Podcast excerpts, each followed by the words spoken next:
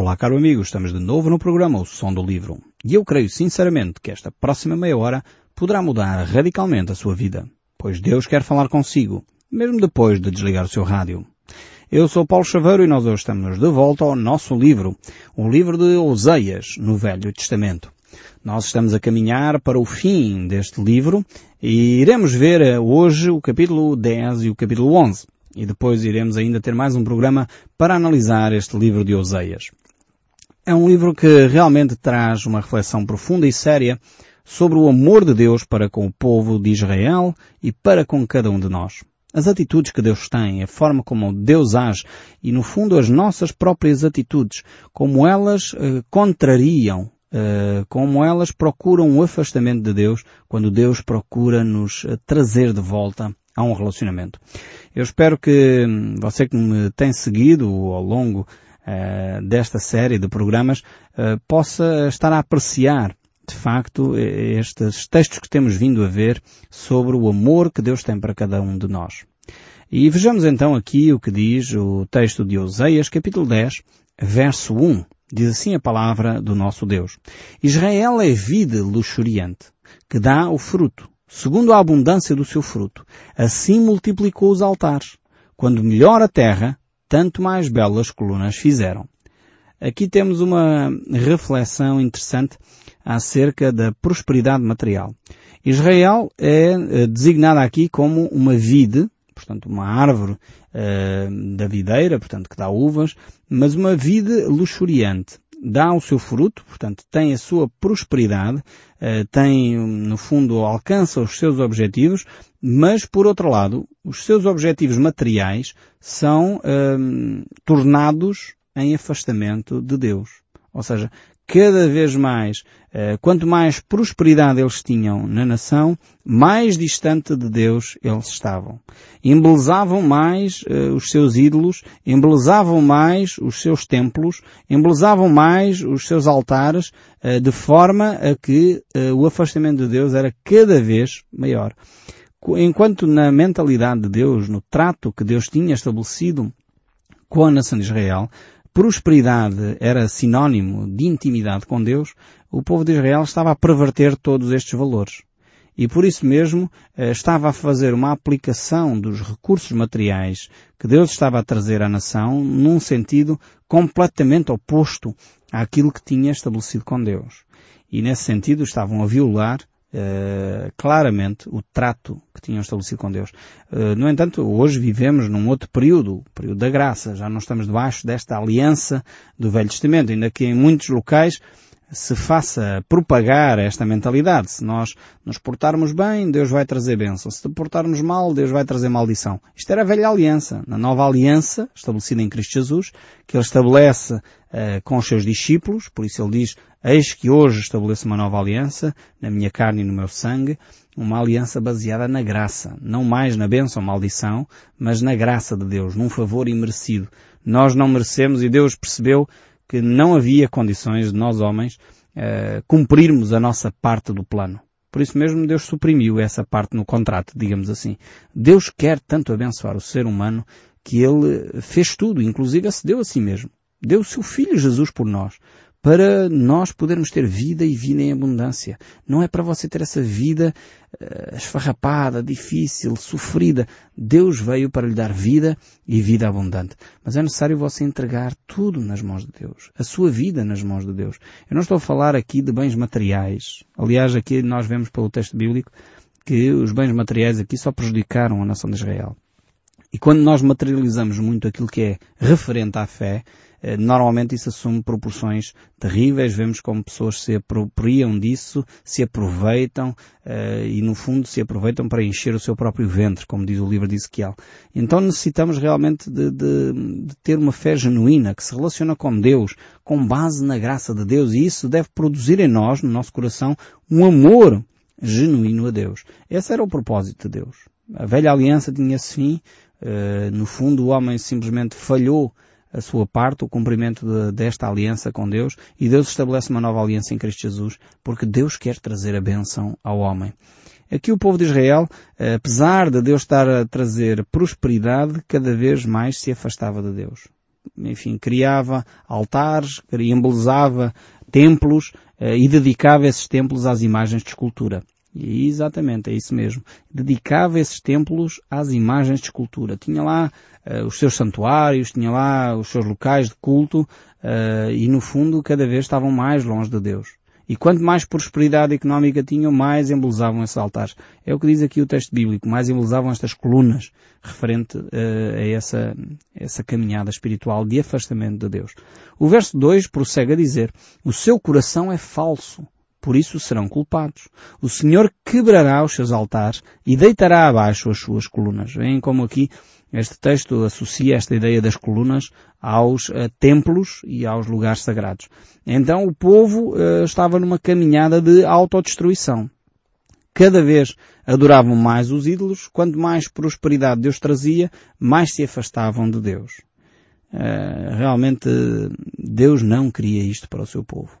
O coração do povo era um coração dividido. O coração do povo era um coração que se dobrava diante dos falsos deuses, eh, dobrava diante das riquezas materiais.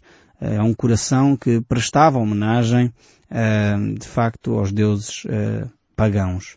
No fundo, Jesus eh, identificou esse Deus, eh, Deus riqueza, Uh, utilizando uh, o Deus uh, da sua época, um Deus daquela altura, Mamon. Mamon era considerado um deus uh, das riquezas. E Jesus diz que não é possível um cristão servir a Deus e às riquezas. Não é possível eh, servir a Deus e a Mamon. Eu creio sinceramente que nós uh, vivemos dias em que corremos o risco de levantar altares ao Deus riqueza, ao Deus prosperidade, ao Deus bem-estar, ao Deus prazer, oh Deus felicidade. No fundo, uh, são sinónimos, por um lado. Uh, por outro lado, nós verificamos isso. É uma correria desenfreada para ter. É uma correria desenfreada para alcançar mais coisas. Eh, e muitas vezes eh, fazemos créditos atrás de créditos e mais um crédito para comprar mais um carro, mais um crédito para comprar mais um plasma, mais um crédito para comprar mais um telemóvel, mais um crédito para isto, mais um crédito para aquilo e vamos verificar e as pessoas vivem endividadas, não têm capacidade depois de pagar todos esses créditos.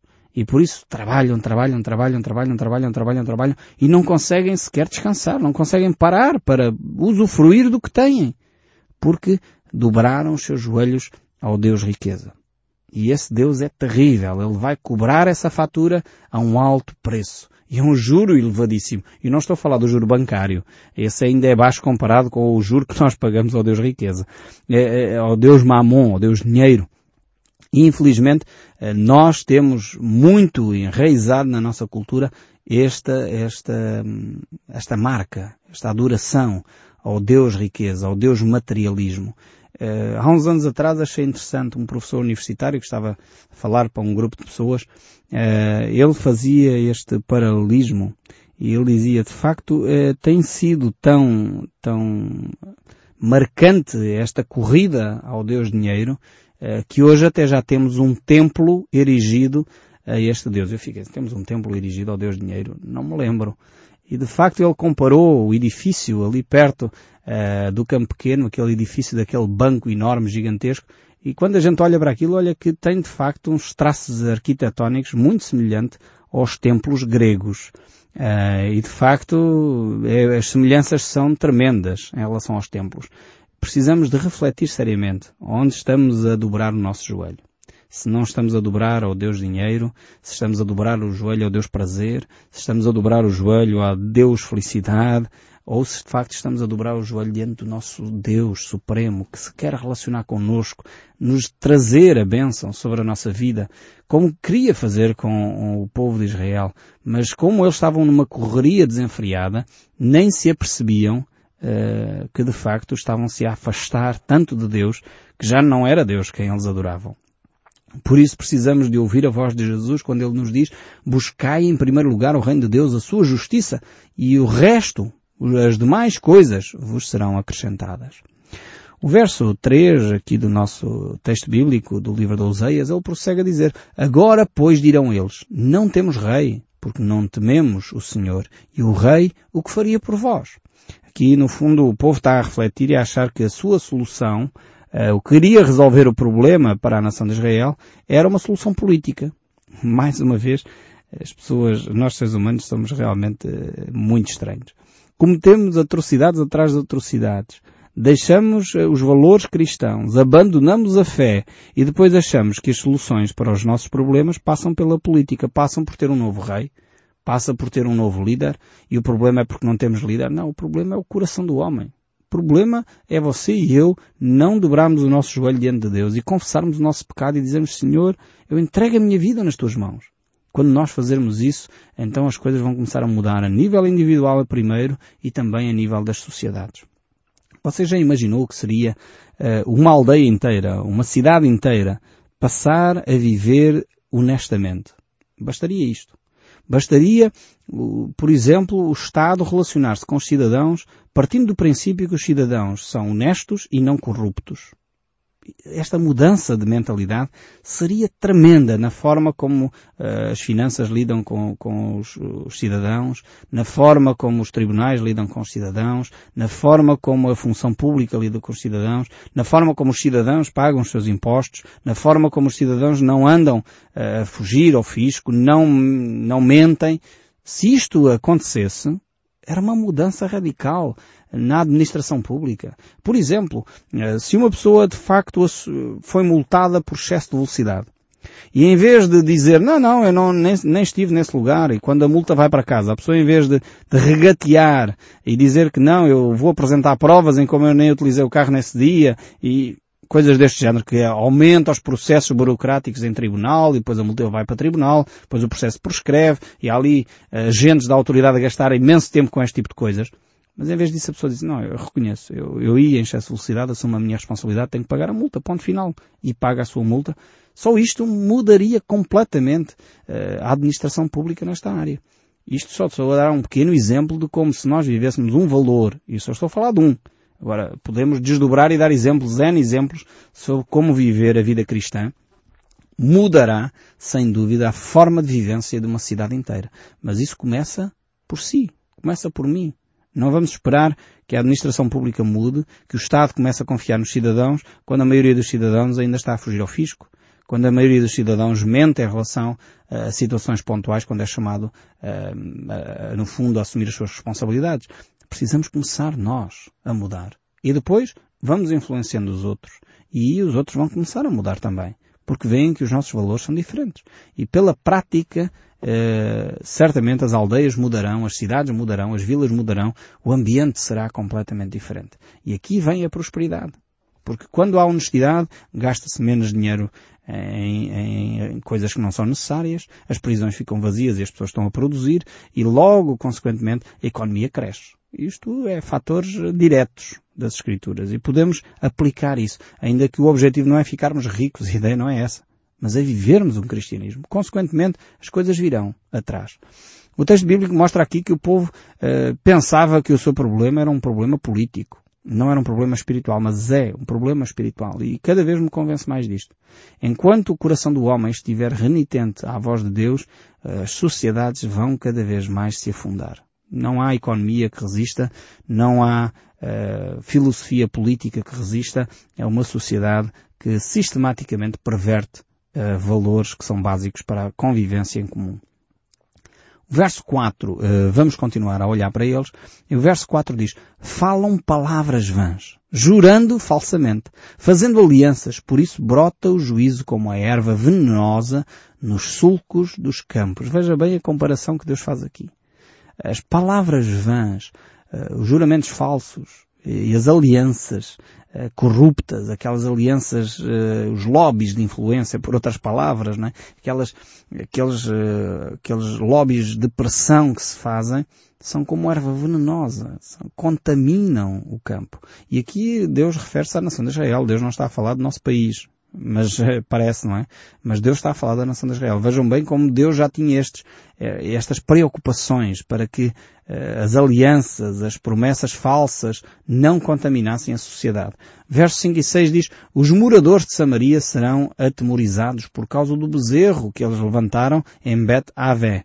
O seu povo se lamentará por causa deles e os sacerdotes idólatras temerão por causa da sua glória que já se foi. Também ao bezerro será levado à Assíria como presente para o rei principal. Efraim se cobrirá de vexame e Israel se envergonhará por causa da sua, do seu próprio capricho. Vemos aqui que a consequência dos atos de, da nação de Israel será de facto serem deportados para a Síria. Samaria aqui é sinónimo, eh, é a capital de Israel. O rei de Samaria será como lasca de madeira na superfície da água. Que é que isto quer dizer? Eh, é uma imagem, mais uma vez, Deus gosta de utilizar estas imagens para descrever o que acontece. Ah, há um, um ou dois verões atrás, eh, com os meus filhos tivemos o privilégio de estar aí na região de Viseu, de férias, uma semana. Foi um ambiente muito agradável. E fomos a um dos rios ali daquela região, muito bonito, e lá eles arranjaram uma, uma casca de, de, madeira, de árvore, e eles passaram tardes inteiras a brincar com isso, com uns barquinhos que eles fizeram, que colocavam nos rápidos daqueles rios, e ali se divertiam uh, bastante. Uh, curioso é que quando a pessoa larga uma casca de água sobre um rápido de um rio, ele não controla absolutamente nada. O, a casquinha é levada pela corrente, enfim, pela, entre as pedras, uh, conforme a corrente a leva. E no fundo o que o texto bíblico aqui está a dizer é que o rei de Samaria não controla nada. Eh, as filosofias políticas não resolvem absolutamente de água. É como uma casca de madeira sobre a água. É levada pelas circunstâncias. E não há uh, filosofia política, orientação política nenhuma que resolva o problema uh, quando há um problema de ordem espiritual. E é o que o texto nos está a dizer. E infelizmente nós às vezes ficamos admirados que um partido de uma orientação mais de direita ou mais de esquerda, afinal tem medidas mais disto ou mais daquilo. Pois claro, é como uma casca de árvore em cima de uma corrente de água. Tem que ser levado pelas circunstâncias. E não há ismo nenhum que resolva o problema do coração do homem. Nem capitalismo, nem comunismo, nem outro ismo qualquer, nem socialismo. Eh, porque os ismos eh, não resolvem o problema, porque o problema é de ordem espiritual. E ele tem de ser resolvido pela via espiritual. E é pena que os nossos políticos, uh, os nossos líderes das nossas nações, não entendam que o problema do homem, o problema da segurança social, o problema da economia, dos Estados, tem a ver com o coração de cada um de nós. E enquanto não forem facilitadores de uma espiritualidade séria, de uma espiritualidade de valores, uma espiritualidade que é promovida uh, desde cedo nas nossas escolas, nas nossas igrejas, nas nossas comunidades, uma espiritualidade que é promovida na família, uma espiritualidade eh, não de rituais, mas uma espiritualidade real, uma espiritualidade do relacionamento. Enquanto os nossos líderes não perceberem isto, vão andar a tentar criar políticas disto e daquilo que não resolve absolutamente nada. Estão como uma casca de árvore empurrada pela corrente, pelas circunstâncias, incapazes de controlar seja o que for. E isto é o que acontecia na nação de Israel. O capítulo 10 ainda prossegue no verso 8. Os altos de Avé, eh, pecado de Israel, serão destruídos. Espinheiros e abrolhos crescerão sobre os seus altos e os montes se dirá, cobre-nos. E os outeiros dirão, cai sobre nós. Tal era o desespero do povo que eles chegaram a este ponto. Desde os dias em GBA, pecaste, ó Israel, e nisto permaneceste. A peleja contra os filhos da perversidade não há de alcançar-te em GBA. Castigarei o povo na medida do seu desejo e congregar-se-ão contra eles os povos quando eu o punir, por causa da sua dupla transgressão. E aqui eh, o autor sagrado está a voltar alguns anos atrás a uma situação de, de, do mais odiondo que se podia imaginar dentro do, do, território de Israel, que é relatado no livro de Juízes, capítulo 19 e 20. E diz lá no, no finalzinho desse, relato que naquela altura cada um fazia o que achava bem aos seus próprios olhos. Não há nada mais uh, destruidor para uma nação, para uma comunidade, quando se, do que quando se chega a este ponto. Em que cada um faz o que acha bem aos seus próprios olhos. É horrível porque perde-se sentido de comunidade, perde-se sentido de valor e nós eh, hoje somos designados eh, a geração pós-moderna exatamente por causa disto. Cada um tem a sua verdade, tens a tua, eu tenho a minha, cada um respeita, cada um faz o que acha bem aos seus próprios olhos. Estamos a viver um período de juízes, capítulo 18, 19 e 20. Leia esse texto em casa e se me quiser escrever, fazer algum comentário, uh, estou completamente disponível para nós conversarmos um pouco em torno deste episódio terrível que uh, fustigou a nação de Israel. E o autor sagrado aqui está a fazer referência a isso. Por causa dessa transgressão, eles ainda serão Uh, julgados, porque Deus não vai fingir que não viu aquele pecado horrível cometido dentro da nação de Israel. Verso 11 ainda diz, porque Efraim é uma bezerra domada, que gostava de trilhar. Coloquei o jugo sobre a formosura do seu pescoço. Atrelei Efraim ao carro. Judá lavrará. Jacó lhes desfará os torrões. Deus agora está a usar uma imagem do campo para ilustrar, no fundo, o que ele queria fazer com a nação de Israel. Verso 12, então disse, semeai para vós outros em justiça, ceifai segundo a misericórdia, arai o campo de pousio, porque é tempo de buscar ao Senhor até que Ele venha e chova a justiça sobre vós.